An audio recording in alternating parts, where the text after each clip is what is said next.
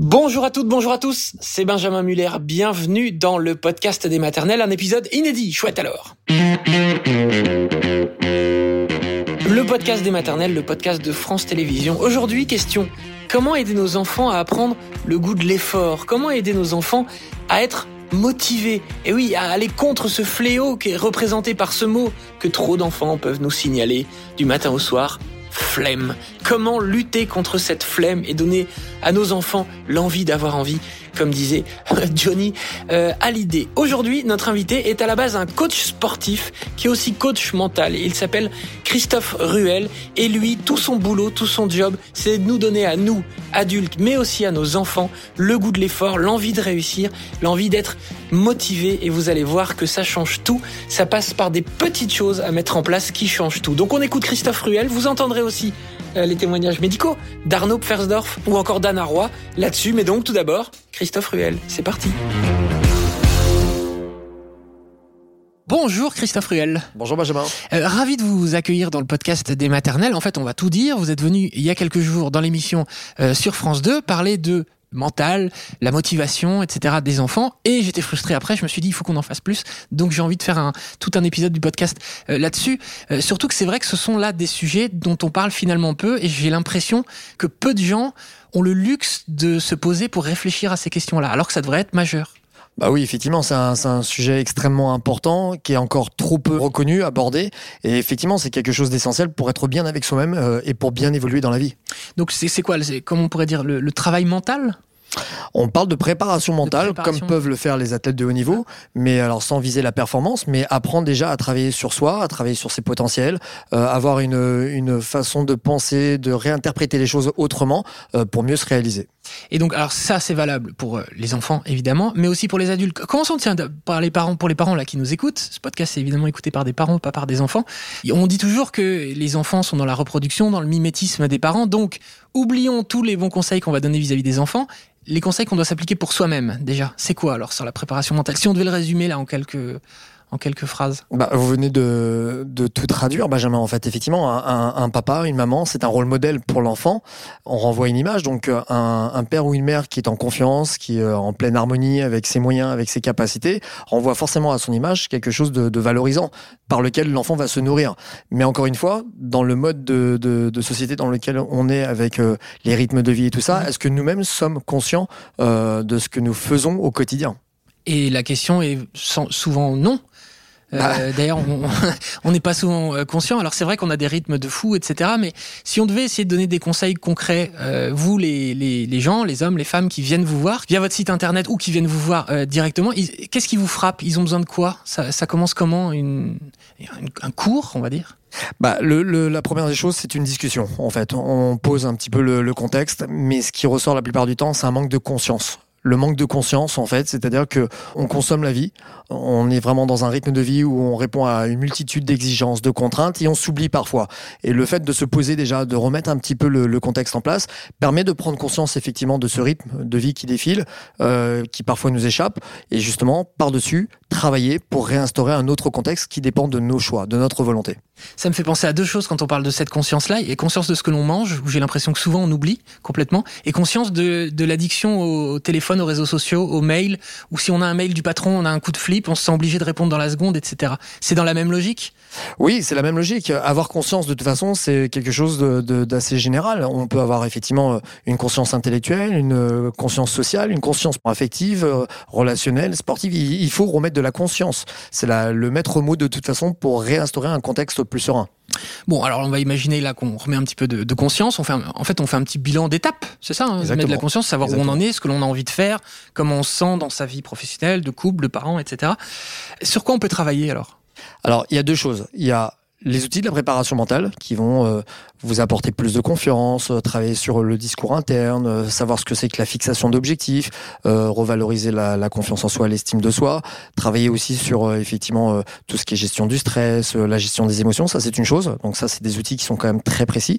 Et puis après il y a le contexte, ne serait-ce que d'interpréter le contexte déjà, de se dire il faut savoir remettre de l'énergie. L'énergie encore une fois, bah, c'est quelque chose d'essentiel et on parle pas de l'énergie non palpable, c'est l'énergie intellectuelle, émotionnelle, affective encore une fois, c'est remettre de l'énergie, c'est savoir aussi qu'on a le droit de s'autoriser à faire les choses, parce que souvent, euh, bah, dans le contexte, encore une fois, dans lequel on est, on l'a évoqué déjà, la pudeur, l'humilité, ça nous fait, euh, ça nous donne euh, des freins, ça crée des freins, des obstacles, et de savoir qu'on a le droit de s'autoriser à faire des choses, euh, c'est quand même très important pour bien se réaliser.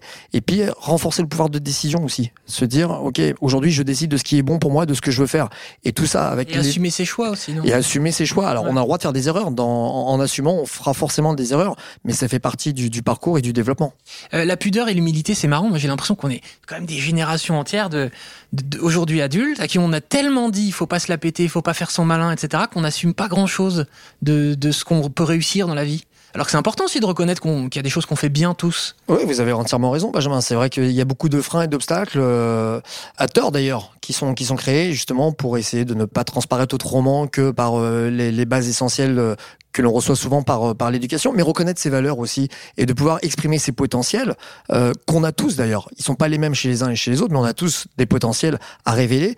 Et c'est vrai que malheureusement, on manque un peu d'entrain pour pouvoir justement se, mieux se réaliser.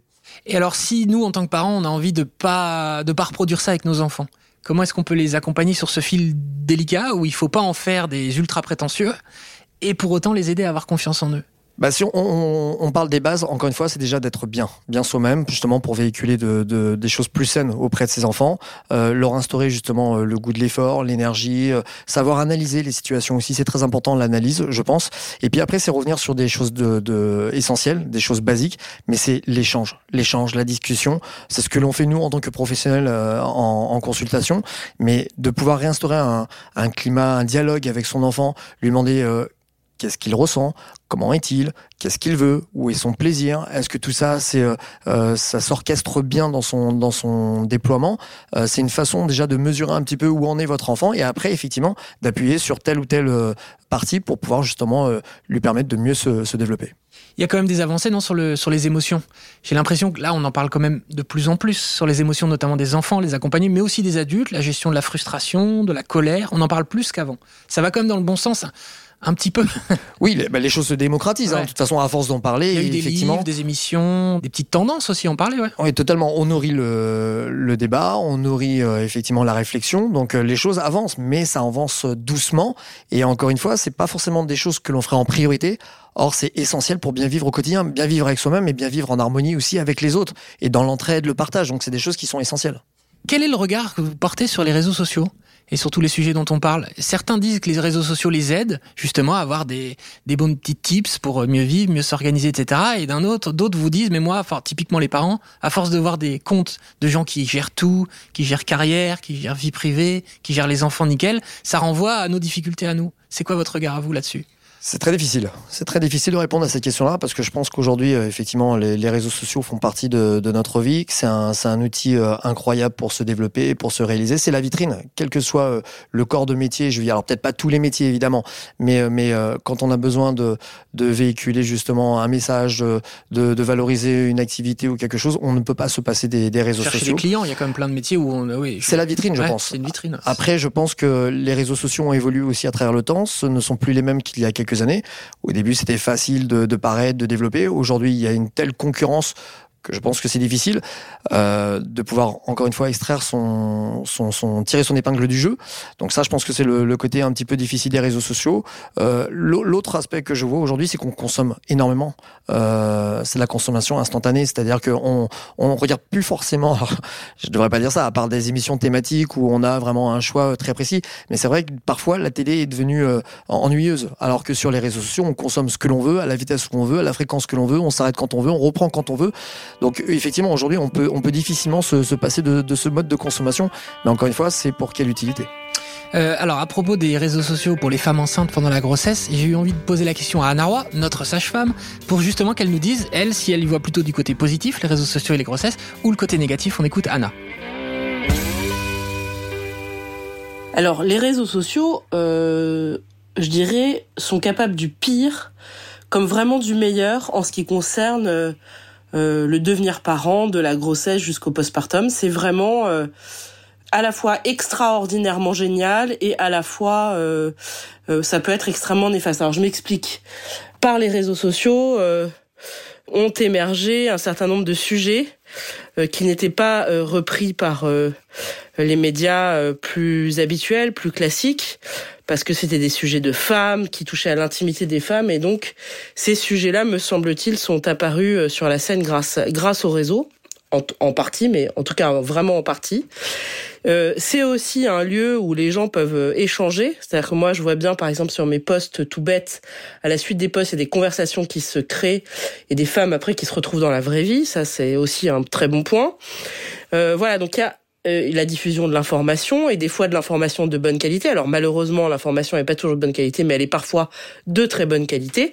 Enfin voilà, donc libération de la parole, transmission de l'information, échange entre personnes. Il y a, y a vraiment beaucoup de points très très très très positifs. Et puis bien sûr, comme toute chose dans la vie, il y a des points positifs, mais il y a aussi des points négatifs. Et les points négatifs, eh bien, c'est quelle est l'information qui est diffusée. On le voit en tout cas moi dans ce que je connais en gynécologie obstétrique, beaucoup de gens qui prennent la parole sans rien y connaître. Bon, le tout c'est d'être extrêmement méfiant, mais il y a quand même énormément de fake news, comme on dit, qui concernent ce domaine-là. Et ça peut être très dommageable parce qu'il y a des gens qui, du coup, euh, euh, ont une grande défiance à l'égard, euh, par exemple, des pros de santé. parce qu'on leur a transmis des informations qui en fait sont complètement erronées et qui n'ont jamais fait euh, qui n'ont jamais fait sens et dont il y a pour lesquels il y a aucune preuve. Euh, il y a aussi un problème de des témoignages. Les témoignages c'est super, mais euh, ça dépend qui les reçoit. Et il y a quand on est enceinte, par exemple, on est vraiment parfois plus sensible, en tout cas pour certaines d'entre elles, des femmes enceintes. Et euh, les témoignages peuvent être reçus comme euh, très durs et affecter vraiment les gens et, et parfois voilà leur faire du mal quelque part voilà, donc faire attention à l'information, faire attention aux témoignages si on y est sensible. Moi, je sais par exemple quand j'écoute une femme qui a vécu quelque chose de terrible, bah c'est moi j'en ai pour 15 jours où c'est c'est l'horreur. Donc voyez, même moi, je suis pas euh, voilà, euh, je, je souffre de ça aussi. Donc oui, moi je dirais largement plus de plus. Euh, mais quand même pas mal de moins aussi. Il faut en avoir un usage euh, prudent et surtout savoir euh, sans séparer euh, très aisément. Une autre chose aussi, bien sûr, il faut vraiment avoir en tête que euh, les réseaux sociaux ne peuvent pas remplacer le lien euh, réel entre les gens. Et donc, c'est bien d'y passer le moins de temps possible. Voilà, ça, je crois que c'est important aussi de le dire, c'est que le lien virtuel n'a pas du tout les mêmes effets sur le corps et la tête des gens qu'un lien concret dans la vraie vie. Voilà, évidemment, il y a beaucoup plus de choses à dire, mais bon, euh, le, voilà, je peux pas non plus en parler pendant 200 ans. Euh, voilà ce que j'avais à dire.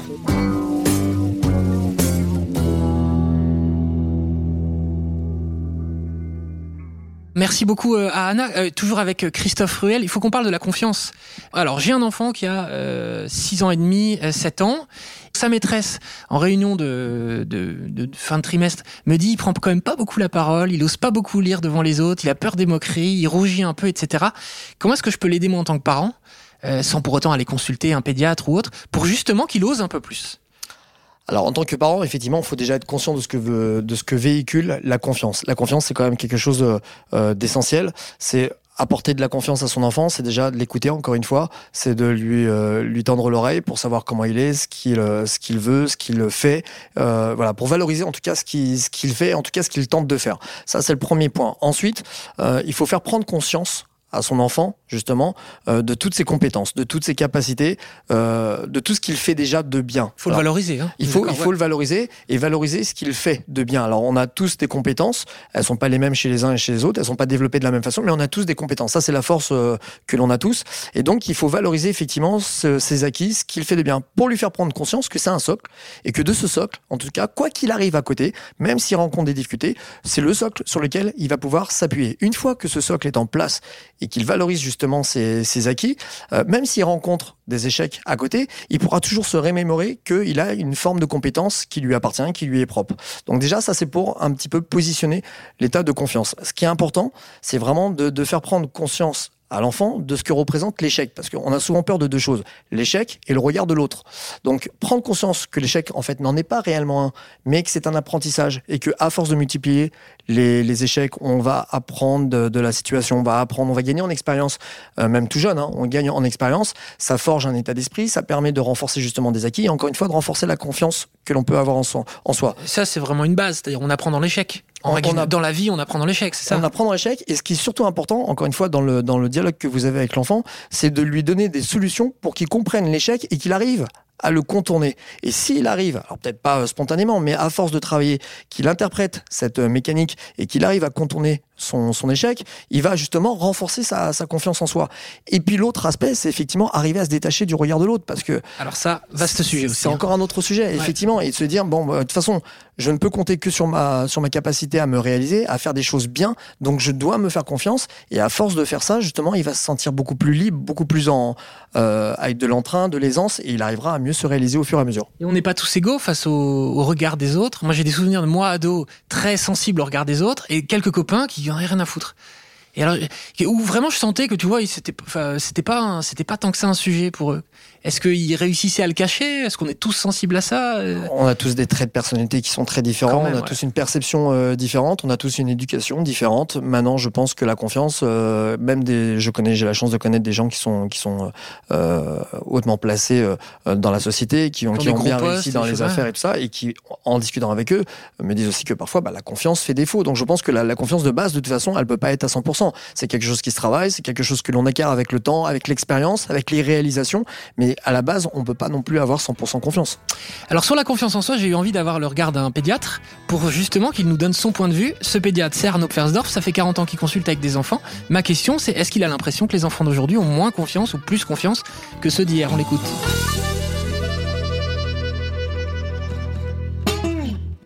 Alors, il y a quelque chose que j'observe chez les enfants, on va dire la tranche des enfants euh, euh, 3-4 ans jusque vers 10 ans à peu près, une évolution dans leur confiance en eux euh, qui est plutôt positive depuis euh, deux, trois décennies par rapport à ce que je vois, et où euh, on sent qu'ils sont davantage associés euh, à certaines décisions. Il y a vraiment des principes éducatifs qui ont beaucoup évolué. Avant, on était davantage dans l'injonction. Et étant davantage dans l'injonction, eh ben, tu vas faire comme ça. Voilà, c'est comme ça et tu discutes pas. Alors évidemment, il y a des familles où c'est encore comme ça. Mais il y a un désir de bien faire de la part des parents, grâce aux tutos, grâce à des émissions, grâce à, leur lecture, à ce qu'ils entendent euh, autour d'eux, et qui incite les parents euh, à euh, finalement faire adhérer l'enfant à telle et telle chose. Et moi, je le vois en consultation quand, euh, par exemple, il s'agit de faire de la diversification alimentaire, par exemple. On va pas nécessairement forcer un enfant, lui dire tu vas terminer ton ton ton ton plat euh, et tu auras pas ton dessert tant que tu auras pas terminé ton assiette. Ça, on sent que ces principes-là, petit à petit, mais ça prend du temps, commencent à être un petit peu mis de côté. Les gens comprennent, les parents comprennent que il faut une bienveillance, une écoute, mais surtout, et moi je mets en tant que pédiatre le, le point, l'accent là-dessus, c'est cette notion de votre enfant, il faut le faire adhérer pour qu'il adhère enfin le faire adhérer plutôt euh, au projet pour qu'il fasse plutôt, plutôt que de le lui imposer. Et alors maintenant, il y a aussi une chose que je voulais dire, que j'observe, c'est que avec toute la période Covid qu'il y a eu, pendant ces trois dernières années, ben, toute cette tranche d'âge des enfants de 4 à 10, 11 ans ont constaté que finalement leurs parents euh, avaient des doutes au sujet de la Covid, puisque les avis changeaient régulièrement, le port du masque, etc. Et du coup, les enfants ont remis un petit peu en question cette tranche d'âge, l'autorité parentale. Ils se sont rendus compte que les parents finalement ne savaient pas tout. Et du coup, quelque part, ça fait un peu maturer ces enfants, cette génération-là, de manière un peu plus précoce. Ce sera intéressant de voir ce qu'ils deviendront par la suite. Et du coup, euh, ils ont, ils se sont sentis un peu plus utiles, du genre, papa, tu mets mal ton masque. Il faudra pas que grand-père euh, attrape la Covid. Donc il y a une espèce de responsabilisation et au fond, qui dit responsabilisation dit euh, bah, prise de confiance en soi. Je trouve ma place euh, autrement. Donc oui, je pense qu'il y a une évolution dans ce sens-là.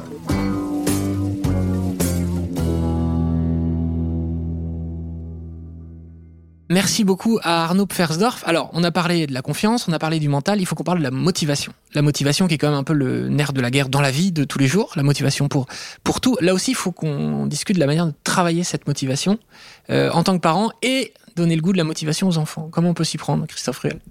Alors encore une fois, je vais revenir sur euh, sur la clé qui est pour moi le, discours que vous avez avec votre enfant, euh, savoir faire un, état des lieux un petit peu avec lui, ce qu'il ressent, comment il est, est-ce qu'il éprouve du plaisir? Le, plaisir, surtout chez l'enfant, euh, chez l'adulte, le, plaisir, le désir au sens propre du mot, hein, dans le bon sens, c'est des choses qui sont essentielles. Trouver du plaisir dans la vie, c'est ce qui va nous motiver.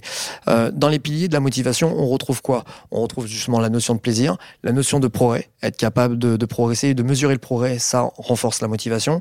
C'est l'autonomie mais pas l'autonomie à faire quelque chose, l'autonomie dans les choix. Est-ce qu'on a la capacité à faire des choix pour réaliser des choses?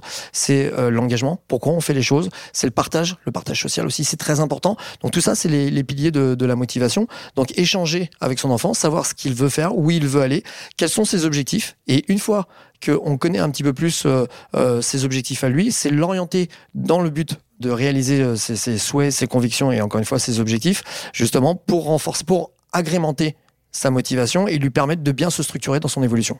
Euh, la motivation, ça se, ça se travaille c'est pas quelque chose pour le coup. Je veux dire, si là quelqu'un nous écoute en nous disant moi mon enfant de 8 ans euh, ou de 10 ans veut rien faire à part les écrans, c'est perdu, etc. En fait, pas du tout. Après, c'est compliqué. Alors, euh, c'est compliqué. Encore une fois, ça se mesure. On peut, euh, comme on vient de le dire, travailler sur les piliers de la motivation, créer des colonnes et remplir à chaque fois euh, que l'on fait quelque chose de bien. Euh, voilà, quelles sont les notions que j'ai dans le plaisir? Est-ce que j'ai de la satisfaction à aller faire du sport, de la musique? Est-ce que je suis content de, m'émanciper le soir en jouant dehors avec mes amis? Quels sont les, plaisirs que l'on peut avoir? Pareil, encore une fois, sur ce qui nourrit justement la motivation, l'engagement. ensuite, travailler sur l'autonomie. Est-ce que j'ai le, le choix dans mes activités? Est-ce que j'arrive à avoir euh, euh, un regard sur euh, ma vie à la maison Est-ce qu'avec papa et maman, j'ai le droit de m'exprimer? Est-ce que j'ai le droit mm. de d'exprimer mes, mes, souhaits, mes choix? Et ça dans, dans, dans un, un, registre assez large. voilà, c'est remplir en fait des colonnes point par point qui vont nous permettre de mesurer. Et à chaque fois qu'on progresse sur cette notion de progrès qui fait partie effectivement des leviers de la motivation, c'est de se cocher des cases et de se dire bah là j'ai progressé, là j'ai passé un cap. Et ça, ça va entretenir la motivation. Donc c'est faire prendre conscience à l'enfant effectivement de ces piliers-là et de pouvoir structurer et d'avancer avec lui. Euh, c'est exactement pareil pour les, adultes qui veulent, et, le, sport. Le sport appelle le sport. Moi, j'ai l'impression que quand on va faire du sport cinq fois par semaine, après, on devient un peu accro au truc, on est motivé, on a envie de continuer. Et dès qu'on arrête, en revanche, ça paraît insurmontable d'aller faire un petit footing bah, tout, tout le, le, bénéfice en, soi du sport, c'est effectivement, alors ça dépend à quel niveau on le fait et pour quel objectif. Mais effectivement, le plus dur, c'est de déclencher, euh, c'est déclencher la dynamique. C'est cette fameuse énergie dont on parlait. Une fois que vous avez déclenché l'énergie, en fait, on dit que l'appétit vient en mangeant et l'énergie vient en bougeant. Mais c'est exactement ça, en fait. Vous allez créer une dynamique, vous allez ressentir votre corps, vous allez mobiliser vos muscles, vos tendons, vos articulations, vous allez gagner en confiance, vous allez réussir à réaliser des choses, vous allez augmenter votre métabolisme pour peu que vous perdiez un petit peu de poids si vous en aviez à perdre. Voilà, si l'objectif typiquement c'est de perdre du poids. Dès qu'on perd un ou deux kilos, là, on est motivé. Bah voilà, c'est un vecteur de motivation et etc. Donc euh, effectivement, le, le, le, sport aide dans ce sens. Euh, aussi en termes de défis, se, commencer par des petits défis. Bah, se remettre en action, c'est déjà un premier défi. Se mettre à marcher, marcher, euh, je dis n'importe quoi, plus d'une demi-heure, c'est un second défi. Et puis ensuite, vous allez peut-être commencer à courir euh, trois quarts d'heure, et puis courir une heure. Et vous voyez, d'étape en étape, comme ça, vous progressez. Et ça fait partie des critères de progression. Donc, vous cochez des cases. Et effectivement, plus on avance, plus il devient facile d'avancer. Mais, mais le tout, c'est de se mettre dans la bonne dynamique. Et alors, vous disiez que l'un des piliers, c'est le plaisir. Euh, il faut aussi trouver peut-être si on reste sur la question du sport, il faut aussi trouver le sport dans lequel on s'accomplit. Tout le monde n'aime pas forcément la natation, par exemple, la course à pied. Il faut aussi trouver le sport qui nous plaît. Alors effectivement, de, trouver du plaisir dans le sport, c'est essentiel. Euh, Est-ce qu'on est plutôt sport co, sport individuel, sport de raquette, sport de ballon, que l'aspect ludique soit là, c'est essentiel pour perdurer dans le temps. Après, là où je suis très étonné, c'est que à travers cette méthode justement, où on est euh, sur une, une méthodologie très spécifique de comprendre les mécanismes de son corps, de ressentir son corps. On travaille beaucoup sur l'aspect sensitif. Euh, c'est ingrat c'est des efforts physiques, euh, il y a de l'engagement, ça fait parfois mal, il y a des contraintes, mais de sentir qu'on revit, de ressentir des sensations nouvelles pour son corps, de sentir qu'on capitalise pour sa santé, c'est il n'y a pas le plaisir, il n'y a pas le plaisir du ballon, il n'y a pas le plaisir du jeu, mais il y a un autre plaisir. Et c'est un vecteur là encore de, motivation. Donc effectivement, à chacun de trouver ce qui lui est propre, ce qui lui est important, de faire des efforts aussi parce que c'est des choses qui sont essentielles encore une fois si on parle de santé, mais qu'il faut avoir euh, vraiment à l'esprit pour pouvoir s'initier dans une démarche euh, constructive. Vous, c'est la base de votre méthode. Donc la méthode que l'on retrouve sur le site chrisruel.com. Euh, la base de la méthode, c'est mettre en lien tout ce dont on parle là depuis tout à l'heure. En fait, tout, tout fonctionne ensemble. C'est-à-dire le mental, le sport, l'énergie, la motivation. C'est de mettre un lien entre tout ça. Ce qui n'a pas toujours été le cas parce que longtemps, il y a eu des coachs sportifs. C'était euh, il faut en chier, c'est Rambo, etc. Là, on, on sort de ça. Bah, en tout cas, à titre personnel, euh, j'ai rien inventé. C'est pas une méthode que j'ai inventée, mais j'ai eu une expérience maintenant et j'ai euh, développé une méthode, en tout cas, en rassemblant trois piliers qui sont celui de la respiration.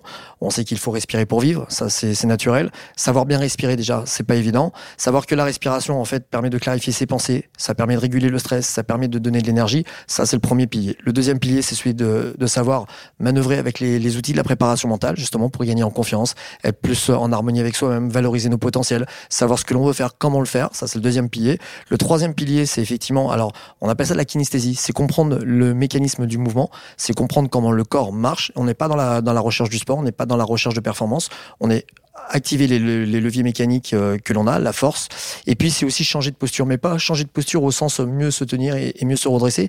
C'est valoriser encore euh, une fois une autre attitude euh, avec d'autres croyances pour aller de l'avant, pour réussir et pour changer. Et tout ça, en fait, autour de ces trois piliers, c'est travailler sur la réciprocité des trois pour conforter tous les potentiels que l'on a tous, cognitifs, intellectuels, social, relationnels, physiques, pour se sentir bien au quotidien et surtout s'autoriser à mieux à mieux réussir dans la vie.